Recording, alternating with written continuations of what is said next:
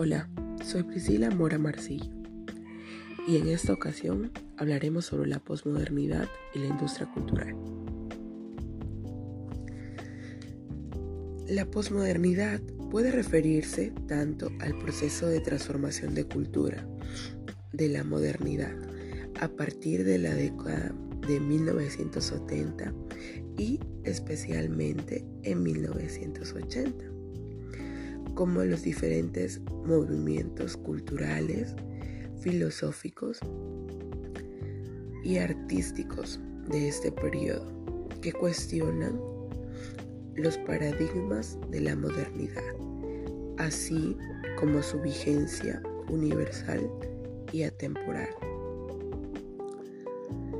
Si la partícula de poder significa después Hablar de posmodernismo implica admitir que la modernidad y sus valores han terminado.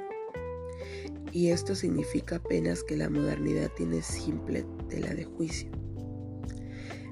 En los años 70, 80 y 90 fueron décadas del triunfo del capitalismo y la sociedad de bienestar. La caída del muro de Berlín y la mercantilización de la información y todos los órdenes de vida. Es decir, que el triunfo de la sociedad de consumo y de las sociedades postindustrialistas. Como sabemos, en la industria cultural, el cemento de uso es consumir, consumir, y para hacerlo se necesita una fuente de empleo que provea dinero para realizar el consumo.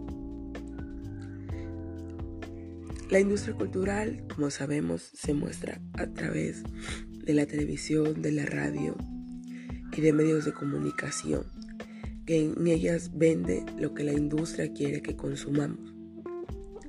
Como por ejemplo,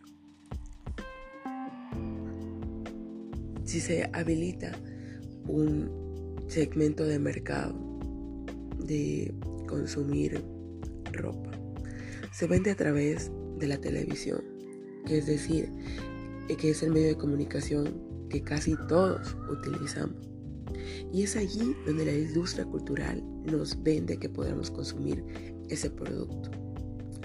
E independientemente de que lo que vamos a hacer para estar eh, a la par de todos, lo consumimos.